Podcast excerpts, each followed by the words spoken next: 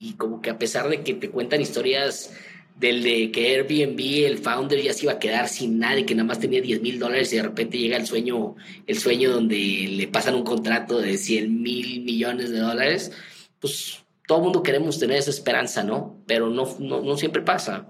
Entonces en nuestro caso era muy complicado porque sí se requería capital para operar y no veíamos que el mercado estaba haciendo algo de deployment de capital. Y bueno, pues tenemos que decir, oigan señores, pues hay que cerrar pues no hay, no hay más, ¿no? Y lo hicimos gradualmente y, y pues la decisión es muy difícil. Hola, soy Alex Galvez y esto es Fundadores, el podcast donde me dedico a tener conversaciones con fundadores de startups latinoamericanas para deconstruir sus experiencias, su historia, sus errores, sus aciertos y así encontrar los aprendizajes, herramientas e inspiración que tú puedas aplicar en tu día a día. Bienvenido. Hoy estoy con Raúl Maldonado otra vez.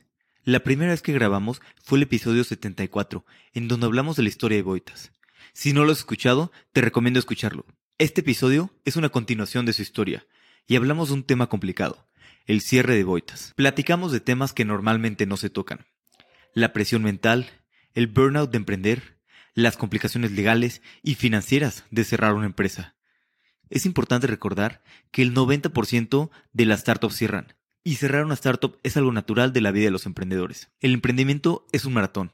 He visto casos de muchos emprendedores que no les va bien en su primera startup, pero en su segunda, tercera o inclusive cuarta empresa les va mucho mejor. Así que no tiene nada malo cerrar, es algo natural del emprendimiento.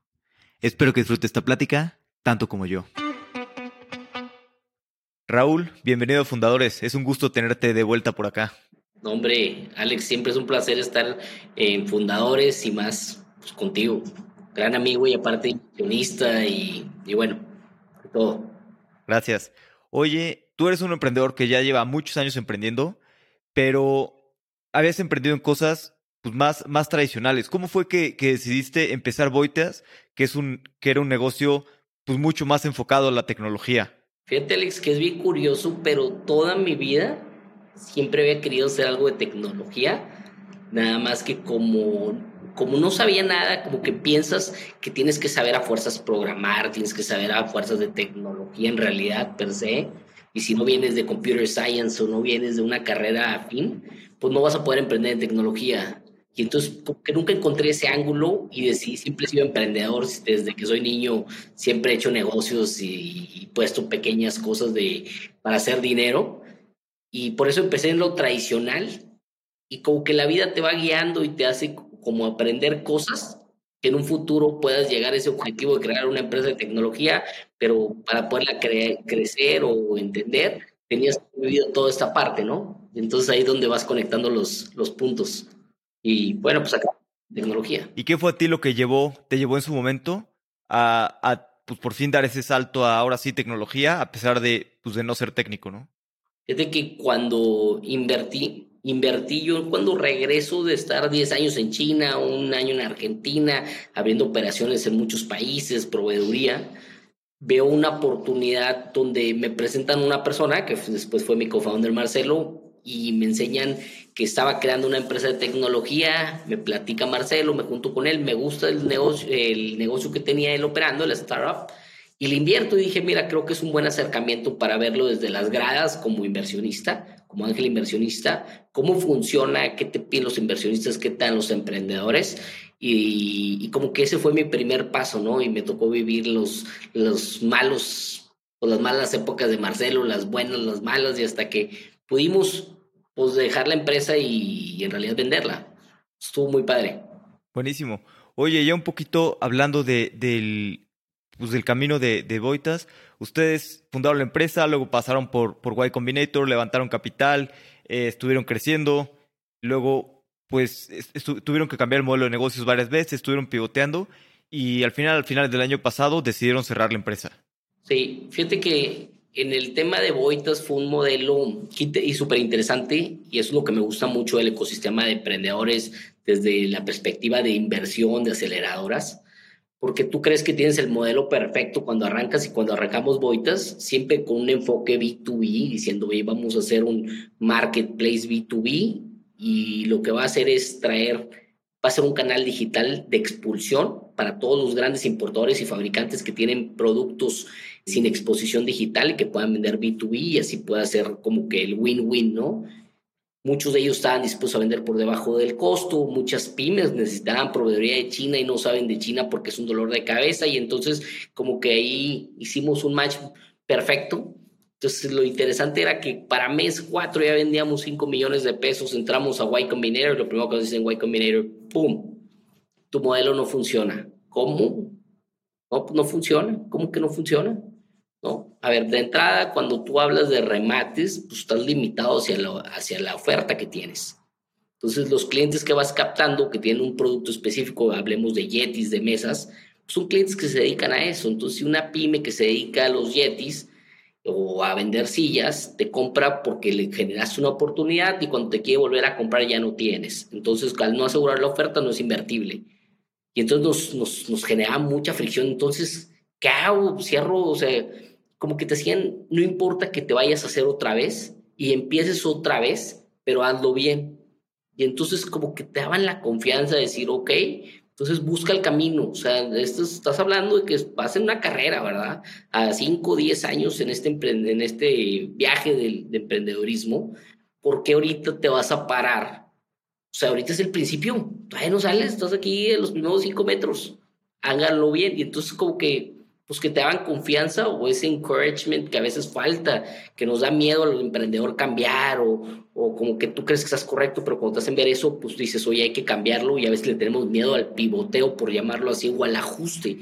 Yo no me gusta decirle pivoteo, me gusta decirle ajuste, porque es un ajuste hacia un mismo objetivo, que es ayudar a las pymes, que hacer un marketplace B2B, independientemente de lo que lo hagas, ¿no? Entonces, en ese caso, cuando empezamos, decimos, bueno, ¿cómo empezamos? Pues empieza a agarrar diferentes industrias y empieza a evaluar, ¿no? Y conforme íbamos avanzando y veíamos cómo, cómo era el aprendizaje, cómo compraban las pymes, porque a veces no te detienes, y eso es algo que te, que te empujan mucho en Y Combinator, que es aprende de los usuarios. A ver, nos tocaba ir al centro de las ciudades principales y te ponías a ver cómo compraba la pyme, cómo compraba el señor que vive en Puebla, que va a la Ciudad de México a comprar chácharas para su tienda. Pues el señor va y compra tres de estos, tres de estos, ocho de estos, y entonces tenía que tener mucha variedad en un mismo lugar o en una misma geografía, en, una, en un, no sé, en el mercado de Tizazaga o en el mercado de la ciudad del centro de la Ciudad de México. Y, pero tenía mucha variedad, pocas piezas, y entonces dijimos, si no podemos emular eso, no podemos, no puede funcionar, ¿verdad? Y luego pues, empezabas a ver industrias y empezabas a aprender y te volvías experto de cierta forma en qué industrias hacían sentido, evaluando métricas, claro, y empezabas a aprender, ok, pues ticket promedio es importante, oye, es importante que sepas cuánto, cuántas frecuencias te compra el, el, cliente, es importante dónde están ubicados, porque si vas a hacer entregas de última milla, pues hay que entender dónde están ubicados, de qué tamaño es el mercado según cada una de estas industrias, oye, pues cinco, y este cliente, que te, cuánto costó adquirirlo y qué margen te cuesta, digo, te deja, ¿no? Y entonces ahí vas tomando como que un sinfín de aprendizajes y vas volviendo a ajustar y tienes que volver a ajustar tu modelo. Entonces es... ¿Y, ¿Y, en qué momento, por ejemplo, como dices, siempre hay que ir ajustando el modelo, pequeños ajustes, ¿no? Pero a veces hay que hacerle grandes ajustes y mover bastante a otra cosa. ¿En qué momento como que decides esto, no? Porque yo he visto muchos emprendedores que a veces pues, están construyendo algo y, y, pues sí tienen clientes, pero poquitos, ¿no? No, no suficientes, no, no algo que les da ese gran crecimiento, pero les da miedo probar otras cosas. Yo creo que eso es yo también lo veo. Siento que siempre el problema es el modelo de negocio. Siento que nos da miedo a la mayoría cambiar, porque qué van a decir los inversionistas, qué va a pensar. Pero claro, si vas a armar un negocio y ves que hay una oportunidad más grande dentro de tu camino, pues es cambiar hacia buscar algo mejor, no, no hacia algo peor, ¿verdad? Y no puedes quedarte necio si no está funcionando te tienes que seguir moviendo y probando hipótesis, planteando hipótesis nueva. Nosotros lo que hicimos es nos planteamos ocho hipótesis y dijimos, a ver, vamos a la industria de la barbería, de electrónicos, de la belleza. Y entonces cuando empezamos a evaluar, pues el mercado te decía las cosas. Te dabas cuenta que belleza, que se ve bien atractivo, todas las mujeres compran productos, pero en el B2B es más complicado. La gente busca marcas para poder revender marcas que ya están posicionadas y vender belleza requiere educación, oye, pues tienen la infraestructura, no la tengo. Oye, cómo, cómo es el tema de pagos. Y entonces te empiezas a dar cuenta que no va por ahí y descartas industrias. Oye, la barbería, oye, pues ticket promedio, pues mil pesos, frecuencia una vez de insumos a la semana, o al mes, pues es muy poco, ¿verdad? Y el margen, pues era muy bajo y entonces no hace sentido por el costo de adquisición de usuarios. Y entonces, después de ocho meses, dices, oye, a ver, ¿qué sí funciona y qué no hace funciona? Con la tesis que tenemos. Somos un B2B marketplace donde lo que buscamos es frecuencia, tickets altos, y buscamos que el tamaño del mercado sea suficientemente atractivo para que sea un billion dollar company. Porque te cuesta lo mismo hacer, trabajar en un negocio que va a ser de one billion que uno de, de 5 million.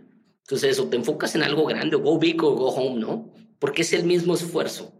Entonces veíamos que, que tanto este cliente pues adoptaba la, la, digitalización. Entonces nos dábamos cuenta que la oportunidad gigante que vimos en su momento era el tema de comida.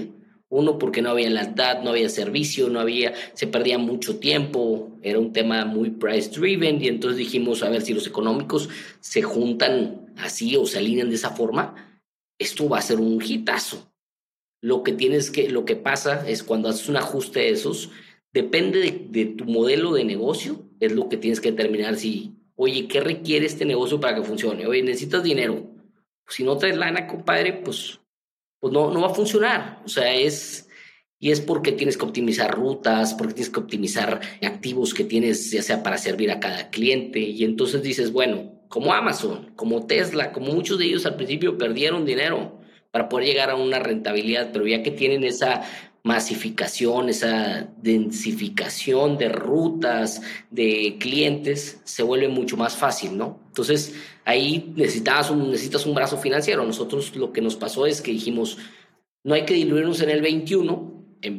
muchos dijeron, no, yo voy a aprovechar en el 21 que te están dando dinero a evaluaciones sí lógicas para levantar capital y dijeron, pues levantamos 30 meses de runway. Nosotros dijimos, no, Vamos a levantar poco para el 22 llegar con números y poder en realidad levantar una buena cantidad de capital. Y pues nadie se espera que iba a haber una caída del mercado, una desinversión de los venture capitals, que, iba a ser más complicado, ¿no? Como que nunca lo esperas como emprendedor y, bueno, pues a veces, como me dijo un inversionista, te, aplastó el mercado. Pues bien, o sea, y es parte de, de, jugar este juego del, del emprendedorismo. Sí, me decías que, que un inversionista te dijo, pues te aplastó el mercado, ¿no? Y, y, yo creo que es a veces normal, ¿no? De las cosas de emprender. La verdad es que, sobre todo en, en emprender en startups, pues la verdad es que el 90% quiebra y, y, las quiebras son partes ¿no? normales. Porque muchas veces tienes que estar en el mercado correcto, ejecutar de una manera correcta y además tener suerte, ¿no? A veces no es suficiente hacerlo, hacerlo todo bien, sino que además pues, hay muchos factores externos que acaban influyendo en, en la empresa. Y nosotros al final quisimos ajustar nuevamente el modelo. Dijimos, a ver, todo está cambiando, no hay capital en los mercados, ¿qué haces? Pues buscas, vas enfocado hacia rentabilidad, quitas almacenes, quitas última milla, tercerizas todo el modelo, pero lo, cuando tú te desintegras, nosotros estamos integrados verticalmente y eso nos da una ventaja porque podías jugar con márgenes, pero cuando te desintegras, a veces los económicos ya no dan. Y entonces cuando no dan, pues no hace sentido porque tienes que comprarle a un revendedor, un mayorista, y en la comida pues no dan los mercados, o sea, no te dan los márgenes, ¿no? Y nosotros siendo muy claros, nuestras palancas de cómo jugaba el, factor margen, producto y el ticket promedio, frecuencia, costos operativos, pero pues no, no nos ayudaba cuando quisimos ajustar el modelo y lo tratamos y nosotros siempre éramos, vamos a intentarlo y hasta que nos moramos en la línea, ¿no?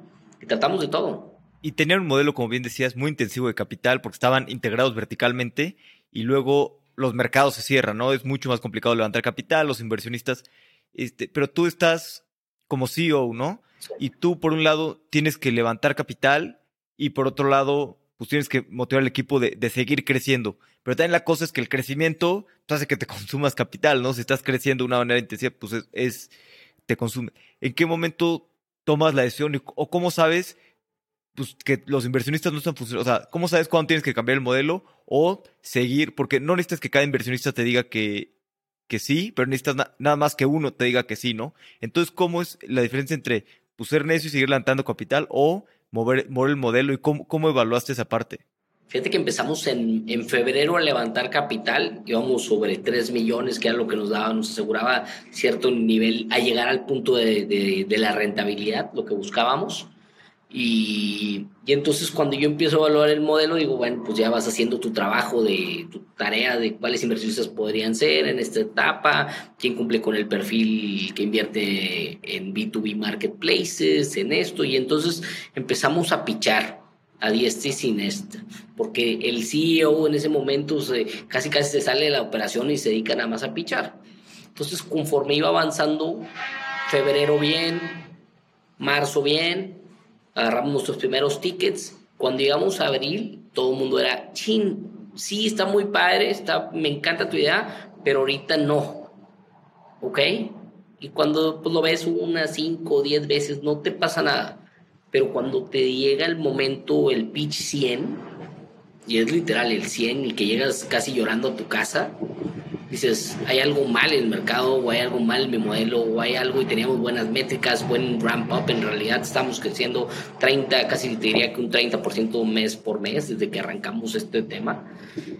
Y te empieza a decir, oye, o empiezo a ajustar, es una decisión bien difícil porque es, no estoy viendo lana, entonces con llegar con tus co-founders y decirles, señores, no va a haber dinero, o sea, no estoy pudiendo yo darle o conseguir más a Marcelo dijo, oye, pues déjame intento yo también. Marcelo agarró también un mes esto. Yo me regresé a la operación para ir probando si era yo o era el modelo o eran los inversionistas y nos dimos cuenta que él tampoco pudo levantar.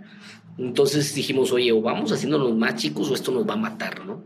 Y entonces empezamos a hacernos más chicos, más chicos, más chicos, cuidando mucho el servicio. Entonces decidimos, en vez de tener un almacén, tener un transloading center. Entonces era algo más chiquito, recibíamos mercancía, pero no nos daban los volúmenes ni la economía de escala.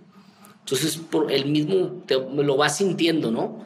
Y entonces vas viendo cuánto tienes en la cuenta de banco y como que a pesar de que te cuentan historias del de que Airbnb, el founder ya se iba a quedar sin nada y que nada más tenía 10 mil dólares y de repente llega el sueño, el sueño donde le pasan un contrato de 100 mil millones de dólares, pues todo el mundo queremos tener esa esperanza, ¿no? Pero no, no, no siempre pasa. Entonces en nuestro caso era muy complicado porque sí se requería capital para operar y no veíamos que el mercado estaba haciendo algo de deployment de capital. Y bueno, pues tenemos que decir, oigan señores, pues hay que cerrar pues no hay, no hay más, ¿no? Y lo hicimos gradualmente y, y pues la decisión es muy difícil. Sí, ¿y cómo, cómo fue para ustedes y para ti, para tus cofundadores, tomar la decisión de, pues de, de, cerrar la empresa? Que como decíamos ahorita antes de la entrevista, pues es algo, es algo normal, ¿no? De las startups y, y son cosas que, que ocurren. Yo creo que tienes que, tú como emprendedor, tienes que arrancar o emprender sabiendo que puedes fallar que no te puede dar miedo, o sea, no te puede ser, no puede ser de que chin, es que si me aviento me puedo caer, pues sí te puedes caer, ni modo, y te levantas y vuelves a emprender y vas a tener un aprendizaje de miedo para tu siguiente emprendimiento, ¿verdad? A todo mundo nos choca perder, a todo mundo nos choca fracasar, lo más importante, lo que no se vale es no aprender, ¿no? Entonces, cuando llegamos al punto donde dijimos, oigan señores, pues ya no se puede, uno, el de tecnología, dijo, el de tecnología, nuestro co-founder de tecnología dijo, pues ni modo, si quieren yo ya me dejo de, me dejo de pagar y pagan muy poquito. Entonces se salió, él dijo yo, yo me bajo el barco, pero sigo apoyando gratis. Y el otro dijo, oye, pues vamos a seguir terqueando con este otro modelo. veíamos todo tipo de, de formas de como que no nos, como que no te entra en la cabeza que te estás cayendo, o sea, sí te entra, pero no quieres dejar, no te, es como en el Titanic, que te quedas pues hasta el final, ¿no? Entonces estás viendo que la gente está bajando, te quedas que los clientes están yendo, pero pues tú sigues, ¿verdad? Pues tienes que estar ahí. Es bien difícil, es complicado. Sí, no, es, es, complicado, ¿no? Tomar, pues tomar la decisión y también, pues también hay que tomar la decisión a tiempo, ¿no? Porque también las empresas tenemos siempre compromisos, ¿no? Empleados, proveedores, préstamos, todo este tipo de cosas, pues también es importante siempre cerrar una empresa como la empezamos, ¿no? La empiezas bien, yo creo que también es parte importante cerrarla bien. Y yo creo que ahí es donde pues existe mucha comunicación como founder, tienes que ir, pues, irles para las buenas y las malas diciendo a los, a los inversionistas, oigan, gente, me estoy muriendo, oigan, me está pasando esto, y, y luego hay unos que te apoyan, otros que no, pero hay de todo, ¿no? Yo la verdad es que tenía como que me sentía muy presionado por el tema de, de los inversionistas, como que decía, chin, mi primer emprendimiento, les fallé, gente que con la que he ido agarrando amistad, como tú, gente con la que pues ha confiado su dinero conmigo y, y es algo bien duro. Muchos pues están en el juego porque saben que así es el juego y que no les da miedo y lo bonito era recibir gente. Tú me dijiste, Raúl, no pasa nada, así es esto, échale ganas, vamos a ver cuál es la, la, otra, avísame. Y entonces como que te sientes con una tranquilidad, pero siempre con el compromiso, ¿no? Y, y es como lo tenemos que ver, yo creo. Yo también soy inversionista, también en fondos y todo. Y así lo veo, ¿verdad? O sea, pues a lo mejor le vamos a meter a 40 y 30 desaparecen, pero las 10 pagan la mesa y pagan para más, ¿no? Sí. ¿Y, cómo le hiciste para lidiar con la presión, sobre todo siendo el CEO, porque a veces creo que es, es un poco solitario el camino del CEO, ¿no? Porque pues no le quieres decir a tus inversionistas que, que no va bien, o no le quieres decir también a tus empleados, pues oye, pues que vamos, o sea, muchas veces no tienes con quién compartir, ¿no? A veces este, este tipo de noticias, que además, pues las noticias negativas son este, cosas de, de todos los días, ¿no? Cuando eres CEO. Sí, yo como CEO, como que tienes que tener ese balance entre ser como que muy optimista y transmitir ese optimismo, pero a la vez tienes que ser muy realista también, ¿no?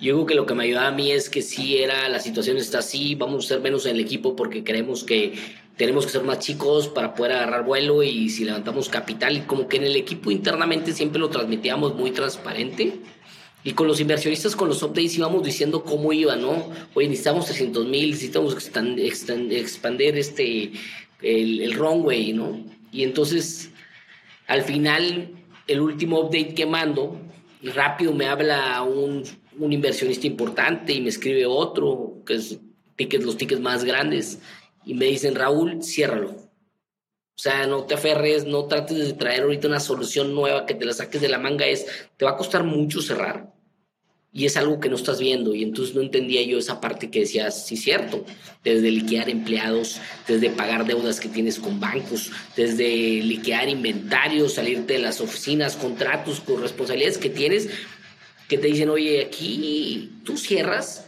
y no puedes pedirle dinero otra vez a otros fondos, al mismo fondo, oye, mándame lana para, para cerrar. Nadie te da dinero, o sea, ya lo pones de tu bolsa. Entonces, como que mi, cuando recibo sus primeros llamadas que me dicen, oye, no te preocupes, cierra, enfócate en esto, ahorita no trates de solucionar nada, como que me dio un poco de tranquilidad también y como que, pues, no sé, como que muy alineado, ¿no?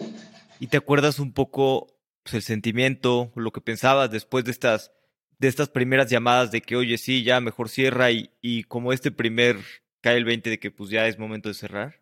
Como que al principio no quieres caer en que ya se va a acabar esto, en cuenta, pero dices, estás viendo cómo va, cómo los números no dan, cómo los económicos, cómo entonces te empiezas a decir, oye, a ver, no está dando, o sea, no está dando la suma, ¿verdad? No está dando, estás perdiendo, no hace sentido. Y, y entonces, pues ya es, ya es más una lógica que tiene que entrar como emprendedor que como soñador, ¿no? Entonces tienes que entrar ese, ese empresario y decir, oigan, señores, fue a hablar con el papá de una amiga muy exitoso y me dijo, mira Raúl, lo que no deja, se deja. Tienes que entenderlo, un proceso donde platiqué con gente, es como un duelo, ¿no? En cierta forma, porque pues, tú emprendes queriendo ser ese unicornio. Y entonces cuando empiezas a hablar con gente que, que lo vivió, que lo ha vivido, o que te dan ese tipo de consejos, pues te ayuda mucho como que te va cayendo el 20 y luego te das cuenta que la mayoría de los buenos éxitos te pones tú también a leer y oye, ching, ¿qué hace un founder cuando, cuando se le cae el negocio? Te das cuenta que muchos de los buenos han sido la tercera o cuarta vez. Entonces tienes que vivir la primera y si no vives la primera, pues no vas a llegar a la tercera. Y entonces no te puedes agüitar. Entonces cuando como que ya, como que te vas mentalizando tú también, de decir, ok, este, este es una carrera de largo, de largo plazo, ¿verdad? No es una carrera de hoy en pie, ya cerré y ni modo, ya no tengo nada que hacer en el mundo. Pues claro que no, tienes que motivarte nuevamente, digerir todos los fallos, reflexionar sobre qué estuvo mal, qué estuvo bien, qué, qué, qué podría ser mejor. Ya es un aprendizaje, ¿verdad? Pero va por ahí. Sí, no, y, y qué bueno que tomaste a veces creo que como emprendedores estamos tan metidos en una cosa que tenemos como ceguera de taller, ¿no? Y ya hay muchas cosas que, que no vemos y a veces pues también es difícil, ¿no? Compartirlo con otras personas, acercarte a alguien y decirle, oye, estoy cerca de quebrar y este tipo de cosas. como que siento que nos da, nos da pena, ¿no? Hablar con las personas y decirles. Oye, Marcelo, mi socio, mi co-founder, que lo, lo, quiero mucho, siempre que hablo, siempre que hablo de Marcelo, ¿cómo vas? Vamos muy bien. Es bien positivo y entonces estaba muy padre porque pues siempre me tenía motivado, pero yo era muy realista, ¿verdad? Porque yo todo, veía todos los números, veía todas las cosas, entonces decías, Marcelo, todo el mundo que llegaba y me dijo, sí, ya hablé con Marcelo, que van increíble y decía, no sé qué les había platicado, pues Marcelo era muy positivo y creo que por mucho tiempo ese positivismo nos ayudaba muchísimo. Al final era, ching, te topabas a alguien y te decía, oye, y, y yo honestamente la verdad es que soy muy transparente, o sea, no puedo decir vamos bien cuando no vamos bien. Entonces yo decía, oye, pues sí, se nos complicó, está bien complicado porque pues, la optimización de activos nunca nos dio, los económicos no dieron y, y nos quedamos sin capital y entonces estamos batallando. Ah, yo no sabía. Ah, pues es parte, yo creo que es parte y el hecho que lo vayas platicando, la gente también a veces hasta te da su opinión, oye, yo también viví esto. Hay gente que me sorprendía, que me decía, oye, yo, que tú pensabas que era también muy exitoso y en realidad no era exitoso, sino que le he ido muy mal. Me junté con gente que tenía deudas y tú decías, no, el negocio de esta persona es increíble. Entonces como que empieza a ver ese, como que la gente también tiene esa empatía, el que es empresario o que ha vivido algo similar, también se abre y te dice, oye, como que en México nos da pena decir que, nos, que, que, fracasamos, nos da pena decir que, que, vamos mal, pero cuando en realidad si empiezas a conectar con gente que también lo ha vivido, se genera un aprendizaje, un compartir pues, de experiencias, de cosas que lo hace muy, muy interesante. ¿eh? Sí, sí, y es normal, ¿no? Digo, si estás creando cosas, pues siempre, no todas van, a salir bien. Y también algo que, siento que pasa mucho es que luego como emprendedores pues nos identificamos demasiado con, con, la empresa y ya, pues ya tú mismo te identificas con, la empresa, ¿no? Y es importante saber que, pues que, que Raúl y Boita son, son personas distintas, ¿no? Y a pesar de que seas el CEO, como que luego todo lo que le pasa a la empresa sientes que, que te afecta bastante a ti. Y yo he visto muchos casos de personas que eso les, les pega mucho en, en, en la salud mental. Yo, yo lo que creo es que si tienes que separarte, a mí te lo juro, y te lo juro, Alex. A veces voy así caminando en un súper y me dicen, Boitas pasó una chava y me dice, Boitas, tú eres el de Boitas. Le dije, no, yo soy Raúl Maldonado, ¿verdad? Boitas es un negocio que teníamos o que tenemos y, hace esto. Pero me da risa porque sí es cierto, la gente a veces, como tú eres el CEO, tú, tú eres eh, como que la, la, cara del negocio, pues al final del día te correlaciona, tú te relacionas con esto. Lo importante es saber quién eres tú y para qué eres bueno y que pues esto es un, un negocio, pero puedes tener cinco negocios, ¿no? y cada uno tienes, tienes que saberlo, como que darle su, su entidad y tú separarte de este ente que es mayor a uno, que es mayor que uno. Sí, ¿y cómo haces con, tú me comentabas que has hablado con, con otras personas eh, y eso te ha ayudado bastante, ¿no? ¿Qué otras cosas, o sea, cómo cuidas tu salud mental en, pues en estos momentos, ¿no? Que son tan, tan complicados de pues todo el estrés, de, de estar tratando de sobrevivir, luego cerrar y pues todo el estrés. Fíjate que al principio como que desde diciembre ya como que ya sentía esa presión de que ching ya y decidí hacer todo lo, a lo mejor lo, como que ya llevaba dos años y medio viviendo, comiendo boitas, desayunando boitas, cenando boitas, soñando boitas, que a veces te descuidas tú en lo personal. Y en diciembre dije, ¿sabes qué? Es que necesito yo pararme a caminar, necesito hacer ejercicio, necesito dejar de comer pues azúcar si me hace sentir pesado, eh, necesito empezar a cuidarme. Y en diciembre empecé así, de, dije, ¿sabes qué? El 4 de diciembre, y a lo mejor muchos dirían que mal mes, pero creo que es el, el mes perfecto porque es donde tienes más, más eh, tentaciones, ¿no? Entonces si puedes pasar diciembre y enero, pues yo creo que ya lo demás como que te vas sintiendo mejor. Creo que eso va cambiando va cambiando el hecho de que te levantes, hagas ejercicio, que duermas bien. Y entonces fui cambiando esa parte, escuchando podcasts, aprendiendo de más gente. Y está muy padre porque, como que dices, chin, muchos emprendedores nos enfocamos o estamos tan, tan enfocados en la cima o en la meta o en el objetivo, en este hito, y a veces dejamos de disfrutar el viaje, ¿no? Y entonces te, a veces te preguntas por qué empecé esto, ¿no? Si, si cuando ya empiezas a hacer algo que no disfrutas, yo la verdad es que dije, me tengo que cuidar yo para estar bien yo, porque si no, pues esto se cierra y, cerrado el negocio y aparte tú estar mal, creo que es, es una espiral negativo muy malo, ¿no? Entonces dije, ¿sabes qué? Me tengo que sentir bien yo y que Dios sea, o sea, que lo que venga, poderlo estar al 100 yo.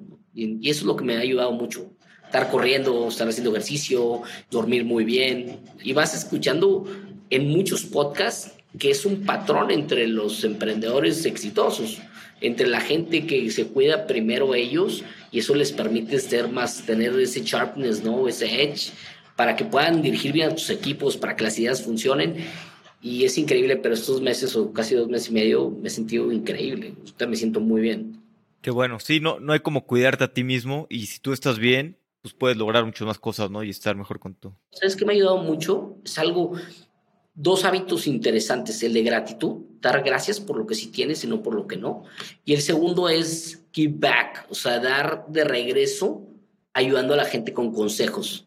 O sea, la gente me busca en Instagram y pues, hay gente YC, no YC, negocios chicos, negocios grandes que me buscan. Y a todo mundo le dedico tiempo de perdido cuando puedo, a todos les contesto con la intención de darles un consejo de lo que viví, lo que aprendí, para que ellos no cometan ese error, ¿no? Y creo que cuando tú compartes eso, te hace crecer mucho como persona, te hace sentirte bien. Y bueno, creo que compartes ese conocimiento, es importante. Totalmente. Y qué bueno que has estado hablando con, con, bastantes emprendedores ahorita y ayudando. Y como que has visto, ahora que has estado bastante con emprendedores, y que yo creo que a veces cuando estás empezando, con que te ayuden un poquito tal vez en, modelo de negocio o en otras cosas, puede tener un gran impacto en la empresa, ¿no? Sobre todo esas ayudas al principio. Es curioso, pero ¿sabes lo que veo? Es que muchos no hacemos, o sea, hay mucha teoría de esto de ser emprendedor, pero muchos de nosotros nos falla a veces el modelo de negocio y nos da miedo cambiarlo.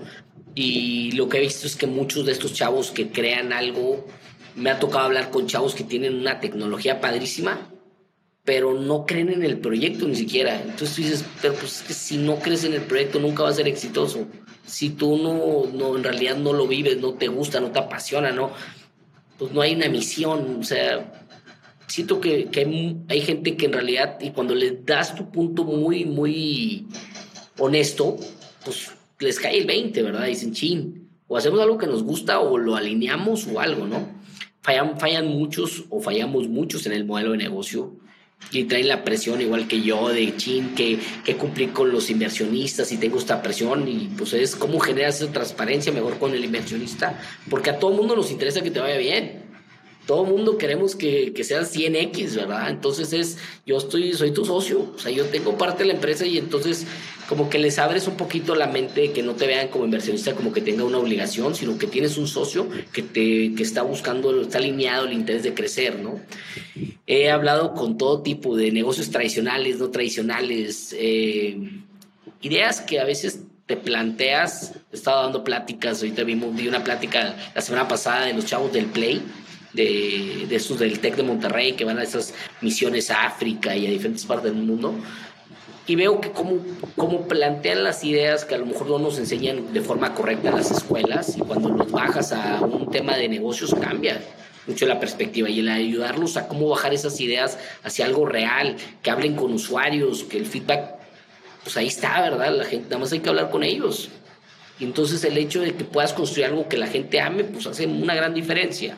Entonces, como que transmitir ese mensaje creo que ayuda mucho y yo sí siento que tiene un impacto. Sí, totalmente. Yo a veces lo que he visto en muchos emprendedores, que digo, yo también he hecho eso muchas veces, es que a veces nos da miedo cerrar o cambiar de modelo de negocios por como el costo perdido, ¿no? Oye, es que ya llevo un año en esto. Bueno, pues sí, pero tal vez un mercado muy pequeño, tal vez tus usuarios es un nice to have, o sea, llevo un año construyendo esto, pues sí, pero tus usuarios no pagan, ¿no? Es un producto gratis y, y como que no, nos da miedo, como que ese tiempo que ya llevamos dedicándole unas cosas, pues cerrar o cambiar y, como que perder ese tiempo, ¿no? Y he visto esto pues, muchísimas veces, yo obviamente he hecho mil veces eso, que, no quiero cambiar eh, algo que, que no está funcionando porque pues ya le dediqué tiempo y ese tipo de cosas. Oye, y esto, y esto pasa en negocios grandes y chicos, ¿eh? Ahorita acabo de hablar con unas personas que tienen un negocio muy grande que dicen, oye, es que nosotros le damos servicio al gobierno y yo, pero ¿por qué no ves toda la industria? El gobierno mañana cambia y marcha tu negocio. Y en cambio tú tienes una tecnología que desarrollaste que puede servir para conectar todo lo que es el Internet de las Cosas y hacer muchas conexiones entre la información que generan, todo lo que haces. Y estás enfocado en algo que mañana cambia, que hay tanta incertidumbre sí, pero es que nacimos así, pues, pues ya deshazte esto porque va cambiando, ¿no? Entonces, nos cuesta cambiar, nos cuesta abrir la mente y a veces tiene que llegar un señor, como dicen alguien de algún lado y te tiene que platicar o te tiene que decir y eso te ayuda a que te caiga el 20, ¿no? Porque a veces no lo queremos ver. Sí, de acuerdo. Oye, y me, me comentabas que ahorita has estado eh, descansando bastante bien, corriendo y cuidando de ti mismo. Yo, yo había leído que normalmente cuando acabamos algún proyecto que nos va mal y nos cansamos, alguna empresa, eh, bueno, yo, en lo personal, que todas las personas acá, acá muy cansado, ¿no? Y muchas veces tú dices, oye, pues necesito tres meses de descanso, cuatro meses, y lo que yo había escuchado como, como un, oye, lo que tú calcules que vas a necesitar de tiempo, pues más o menos va a ser el doble. Si dices que va a ser seis meses, pues va a ser un año. Un, amigo mío también hizo una empresa que, que, fue grande y luego, luego cerró. Pues tuvo como dos años que me decía, no, es que estoy muy cansado, sigo quemado, este, no, no puedo, no hacer nada. Y creo que también es, es normal, ¿no? Y está bien tomarte un tiempo de descanso y, cuidarte a ti mismo. Yo fíjate que depende, yo creo que de cada emprendedor. A mí me llena el alma escuchar y escuchar negocios y estar recibiendo esas, como que ayudando gente ahorita como de cierta forma, pues desde una perspectiva, a lo mejor una visión más como inversionista, que es algo que, que se me da naturalmente, que puedo dar un consejo que a lo mejor sí puede cambiar la vida del emprendedor o de la empresa y también invertir creo que es algo que me gusta. Y entonces, no sé, como que a mí ahorita que, más que descansar, sí me la tomé más tranquilo, ya sin esa presión de, ay, chin, tengo que, pero me, me gusta seguir escuchando, me gusta seguir eh, viendo cómo aportar, ¿no? Y eso me llena el alma, es como correr para mí, me genera esa endorfinas, ¿no? Que dices, oye, escuchar negocios y dar tu opinión y que te escuchen, creo que genera y que les pueda generar valor, pues creo que te genera también una, una felicidad. Claro. Oye, y ahorita viendo con un poquito más de perspectiva el cierre de la empresa y, todo, ¿qué te hubiera gustado tal vez hacer distinto? ¿O qué no calculabas que de repente que, pues, que es un buen aprendizaje? Yo creo que el, el clavarte las métricas o armar un panorama de métricas en este caso nosotros, por ejemplo, cuando abrimos almacenes y abrimos una infraestructura un poco más robusta, se hubiera hecho los cálculos a lo mejor inicialmente de que hubiera dicho, a ver, si yo ahorita no estoy recibiendo 5 mil pedidos, a lo mejor no vale la pena crear, agarrar esa infraestructura, porque el costo del servicio para llegar a esa optimización de pedidos o rutas, pues me va a llevar cierto número de tiempo y en capital se te va a ir mucho dinero. Mejor lo enfocamos a desarrollar más tecnología que en realidad pueda servir más o aportar más, ¿no? Entonces creo que me hubiera enfocado más en los económicos lo del capital es algo que no puedes predecir de ninguna forma, no piensas que no va a caer, no va a haber mercado, siendo bienes de un año súper bueno, vas a decir, piensas que va a haber más años iguales y bueno, pues eso es infortuito, ¿no? Es algo que no, no podía controlar, pero lo que sí podía controlar era decir, bueno, a lo mejor en el 21 esa proyección lo hubiera hecho más grande, hubiera hecho, pues yo sí necesito tener 3 o 4 o 5 millones de dólares y necesito aprovechar ahorita como muchos lo hicieron, ¿no? A lo mejor hubiera enfocado también el, el modelo más a tecnología y menos activos y hubiera a lo mejor sido, hubiera sido otro negocio, ¿verdad? Totalmente diferente, pero creo que con la mente más enfocada hacia generar capital con tecnología, porque la tecnología la, la construyes una sola vez y si tienes un buen customer service y tienes una buena adquisición de usuarios y, y la mantienes bien, creo que puedes hacer mucho dinero en este negocio. Entonces, como que me hubiera enfocado más, 100% más a tecnología, más que meter, meterme algo a assets pesados. Total. Y, y, un poquito con respecto a, la parte legal y todo de cerrar, que es bastante complicado, sobre todo aquí en, en México, ¿no? Cerrar una empresa es tardado, este, hay que dar de baja también en, el IMSS y todo ese tipo de cosas. ¿Cómo fue tu experiencia? Porque además, pues ustedes levantaron dinero de inversionistas internacionales, entonces, pues tenían la ciudad en México, en Estados Unidos y demás. ¿Cómo fue tu experiencia, pues, de llevar toda la parte, sobre todo de legal, de trámites y todo eso que, que hay que hacer al, al, decidir cerrar? Sí, yo creo que se, no está tan fácil, ¿eh? Cerrar una empresa y menos cuando Primero, la parte operativa, cuando tienes una empresa en México, una SAPI, que normalmente es el vehículo que utilizan muchos emprendedores, cerrar una SAPI puede tardar hasta dos años en México. Entonces es complicadísimo. Entonces muchos de los inversionistas internacionales de entrada no te invierten en la SAPI porque saben lo que implica el cierre, ¿no? Entonces, cuando le pones una empresa en Delaware o en Cayman o donde sea, pues en Estados Unidos es como el, pan de cada día, ¿no? El que se declares en bankruptcy o que cierres o hagas una disolución de empresa. El problema es cuando tu empresa de Delaware pues es la dueña de la SAPI y entonces el deshacer ese, ese acuerdo es, bueno, ¿cómo regresas las, las acciones? Y todos los inversionistas dicen, no, yo no quiero las acciones de la mexicana para nada. Y entonces dices, bueno, pues lo tienes que asumir a, a nivel personal. O sea, bueno, pues regreso las acciones para poder disolver la americana y entonces disuelves la americana y conlleva pues básicamente que, el abogado te va diciendo, oye, tienes que firmar esto, tienes que ir a hacer esto, tienes que ir al IRS, al IRS, tienes que llevar toda la contabilidad del 22, aunque hayas cerrado, tienes, tienes por obligación que reportar los números, pero como la americana es dueña de la mexicana, también de la mexicana. Se vuelve una doble contabilidad y es una chamba de tienes que hacer la chamba, o sea, es de hablar con el contador, bajar todos los estados financieros, armarlos y luego ver cómo impacta en, aquí en la empresa, ¿no? Porque también levantaste capital. Y entonces, lo bueno, la ventaja que teníamos nosotros es que ya, ya habíamos ido liquidando poco a poco los empleados. Sea, al final quedaba muy poca gente y entonces no, no era tanto problema lo del IMSS. Pero lo que he visto de otros fundadores que han cerrado empresas mexicanas que cerrar un país es lo más costoso. Amigos que tenemos en común, como John, pues tiene historias que te dice, oye, cerrar Perú, lo que te cuesta, te puede costar un millón de dólares. O sea, es, es altísimo el costo de cierres, ¿no? De, de, de, empresas en países. Nosotros nada más operamos en, en, México y entonces no era tan complicado esa parte, pero es, es un trabajo que tienes que hacer, ¿no? Y entonces es como que, chin, ya estoy cerrando, me fue mal, pero tengo que seguir chambeando para poder cerrar y pues así es, y te quedas la empresa de, cuando te apalancas en bancos, pues la empresa tiene que seguir pagando y tienes cuentas por cobrar y tienes cuentas por pagar y entonces disuelves y los inversionistas ya lo sacas de la bronca, pero tú sigues teniendo la bronca aquí. O liquidas y pagas y entonces como que es un trabajo adicional que tienes que hacer como emprendedor. Tienes que saber que te tienes que dar con esa responsabilidad y lograr no deberle nada de dinero a nadie, porque mucha gente que te presta dinero y muchas fintechs te apoyan y sabes que es un emprendedor igual que tú, que se la partió, que levantó lana y está él sufriendo igual que tú y entonces como que también tienes ese compromiso del ecosistema de quedarles bien y entonces pues ahí el esfuerzo es ese, tienes que hacer el esfuerzo para quedar muy bien con todo el mundo y cerrar la, de la mejor forma. Sí, de acuerdo. También muchas personas eh, abren oficinas en México porque pues, es más o menos barato operar. Bueno, o sea, los sueldos no son tan altos como en Estados Unidos, pero lo que no saben es que cerrar aquí es muy caro, ¿no? Las liquidaciones son muy caras, pues todos los abogados, todos los trámites que hay que hacer. Este, abrir es, es, bueno, operar es más o menos barato, o sea, es barato, pero cerrar es carísimo, ¿no? Sí, yo creo que todo eso es, es igual en toda Latinoamérica, por lo que entiendo es complicadísimo.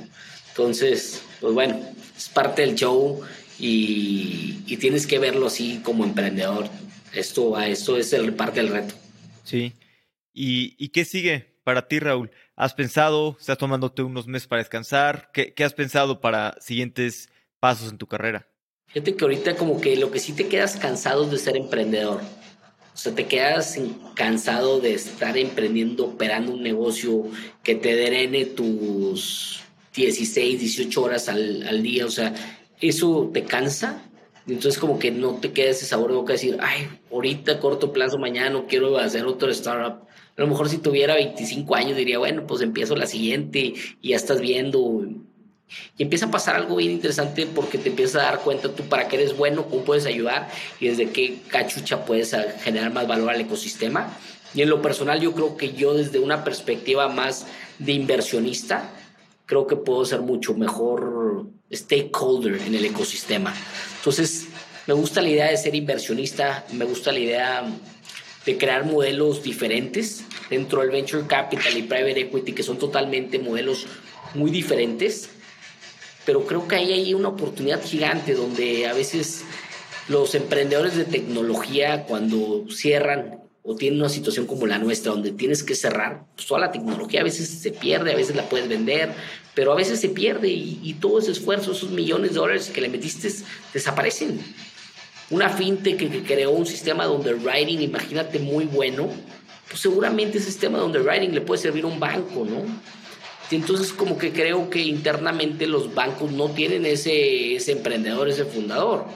Entonces como que creo que armar un modelito desde la perspectiva de tener la cachucha de emprendedor, apoyando al emprendedor, pero también a las empresas privadas y creando algo que funcione, como que eso es lo que se me está ocurriendo ahorita, me gusta, me llega mucha gente, eh, he tenido muy, muy buena, así como que mucho, muy buen approach, o sea, del mercado, de la gente que me dicen, oye, pues yo construí esto, no sé qué hacer con él y bueno, pues ya cerré. Y bueno, pues hay una persona que quiere comprarlo, si es un negocio de traqueo de, de, flotillas, pues este que tiene un negocio tradicional seguramente le sirve tu tecnología y, y pues bueno, construye con él un año, dos años y luego le vendes a cierto, entonces el founder ya se puede, se puede perdido hacer un éxito con dinero no se queda peor de como empezó, ¿no? Entonces creo que ese modelito donde puedas conectar a la iniciativa privada con estos fundadores de tecnología y este talento, creo que como un corporate venture podría ser algo muy interesante que me gustaría explorar. Sí, claro, una manera de, reducir el riesgo para los emprendedores y poder vender esa tecnología, ¿no? A algunas empresas tradicionales que les puedan servir. Totalmente de acuerdo. Y creo que hay una oportunidad gigante en eso. O sea, no, son muy pocas las empresas que tienen un corporate venture de verdad y que entienda la gente que sea menos financiero y más como tech. Es como si hicieras un departamento de innovación, pero con fundadores de verdad, creando tecnología de verdad, y le estás metiendo un ticket muy bajo para poderlo, para explotarlo, y con tu demanda le das 20 o 30x al valor de la empresa, y el founder se queda contento, la empresa le genera mucho valor, y, y el que es el encargado o el managing partner del fondo, pues tiene mucho que aportar para que se den todo, ¿no? Claro.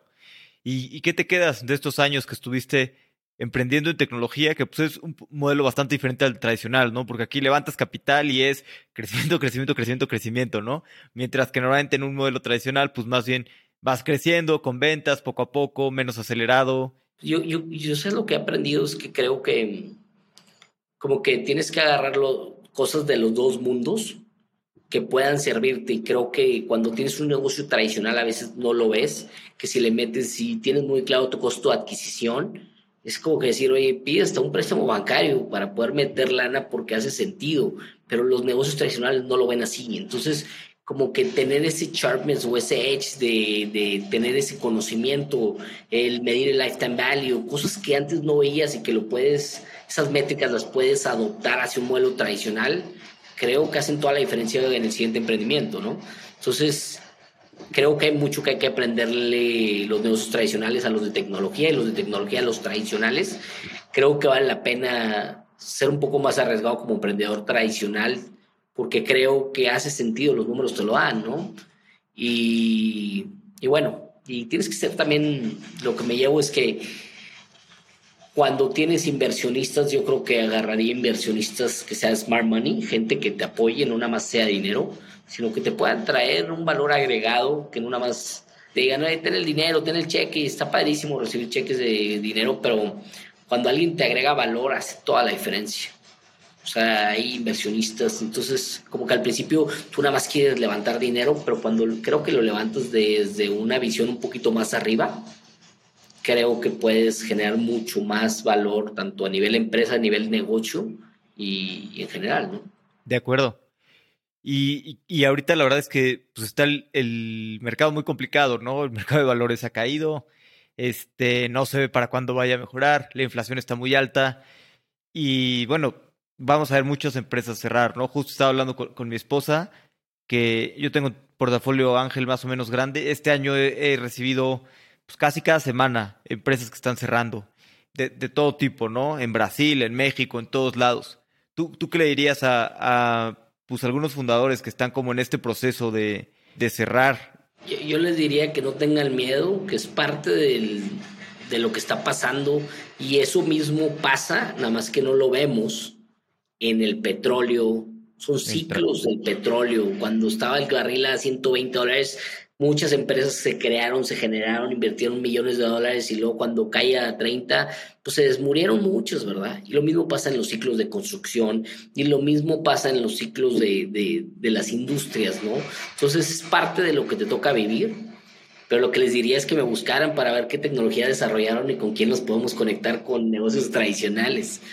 Creo que es bien difícil cambiarte los chips de cuando eres mucho de tecnología y luego cambiártelo a tradicional y entonces ahorita veo mucha gente muy presionada por querer hacer negocios rentables cuando pues, no iba a llegar a rentabilidad. O sea, es como un rap que ahorita dice, oye, no, quiero llegar a rentabilidad. Híjole, pero tu modelo no, no era rentable, no iba a ser rentable nunca.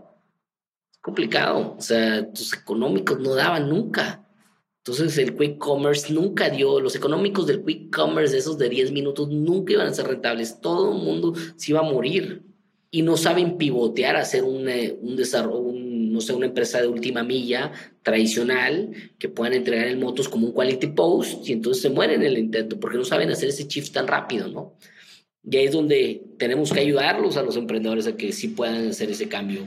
Oye, pues ya no vas a valer 10 ni 100 millones de dólares, vales uno, está bien, es uno, pero ve creando valor a través del tiempo, regrésate, ¿no? O sea, creo que es, uno tiene que quitarse el ego y, y ni modo, darle. Sí, totalmente. Y creo que es eso, ¿no? Importante quitarse el ego. Y si estás construyendo para el largo plazo, pues como dices, ¿no? muchos emprendedores pues no, no lo pegan la primera, tal vez en la segunda, tercera empresa, ¿no? Y si, y pues ya después de muchos años de emprender y aprendizaje, pues es, normal que puedas emprender mucho mejor.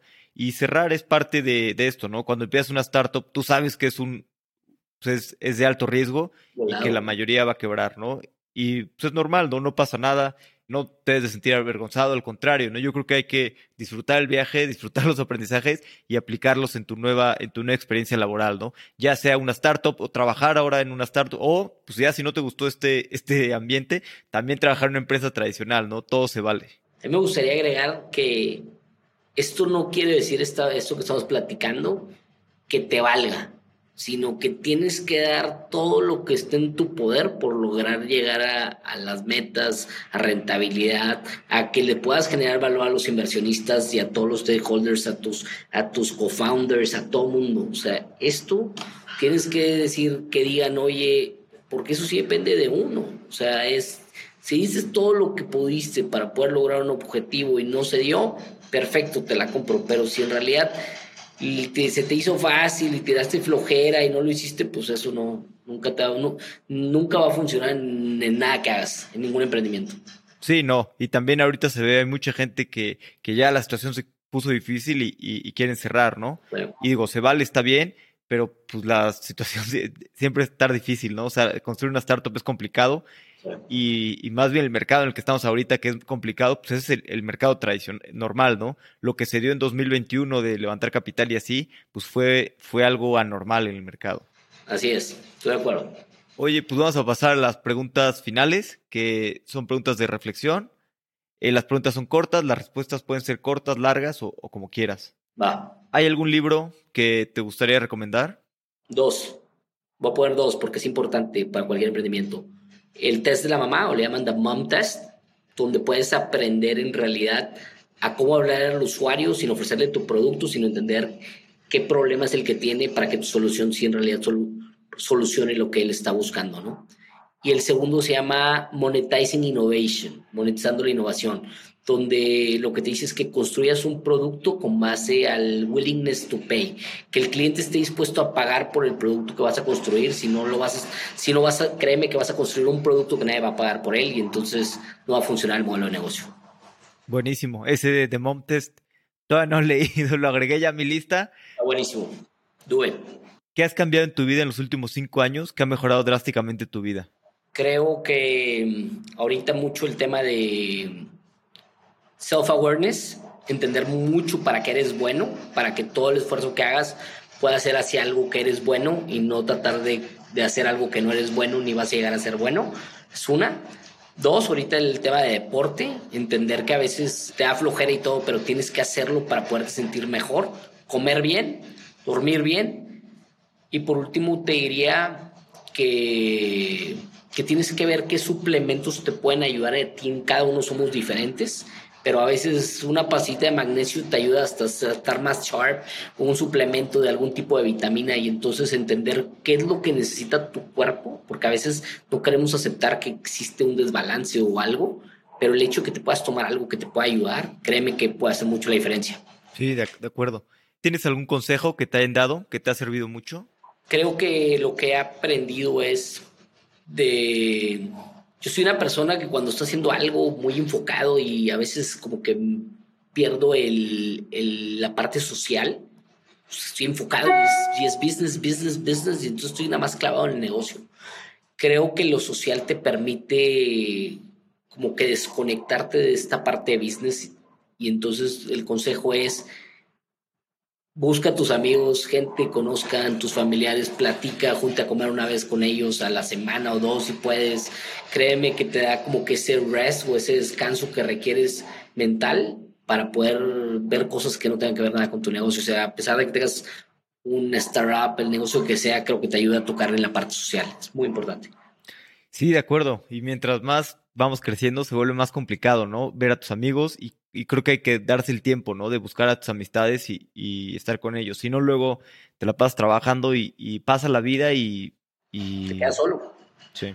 Y sabes que también te diría que, encuentres un hobby y es bien difícil. Yo, por ejemplo, que a mí me apasiona, y a veces yo, yo digo mi hobby son los negocios porque me, me gusta, me, me pone muy contento hacer negocios, cerrar operaciones. Creo que soy muy creativo y muy bueno en, el, en estructurando deals, pero creo que encontrar algo que te pueda gustar y aunque no sea que sea ahorita algo que te encante, que después se pueda convertir en algo que te encante y que puedas practicar a través del tiempo, creo que es algo importante, porque veo que mucha gente se retira con con cierta edad, no importa la edad, pero después no tienes nada que hacer, ¿no? Entonces el estar de cierta forma haciendo algo que pueda mantenerte activo te ayuda mucho. De acuerdo. Pues, Raúl, muchas gracias por tu tiempo y por tu apertura de compartirnos también todo lo de Boitas. Sobre todo, pues creo que no es fácil, ¿no? Cerrar en Latinoamérica, hay mucho estigma y hay muchas personas que, pues, que deberían cerrar antes sus empresas, ¿no? Que muchas veces siguen nada más por ser necios y la verdad es que están perdiendo el tiempo, ¿no? A veces es mejor cerrar, descansar y volver a intentar otra cosa nueva. Totalmente de acuerdo. Alex, muchas gracias a ti. Qué padre que lo podamos compartir con más, con más fundadores en este podcast, en esta audiencia. Y espero que, que este poquito conocimiento que he ido adquiriendo pues, sirva a muchos. Total. Y emocionado por, por lo que sigue, por lo que vayas a construir más adelante. Estoy seguro que van a ir, venir grandes cosas. Gracias. Vas a ver que sí. Hablar de estos temas es súper complicado y agradezco enormemente a Raúl animarse a platicar de esto en un foro público. Cerrar una empresa es parte natural del emprendimiento y espero que cada vez más se pueda hablar de esto públicamente.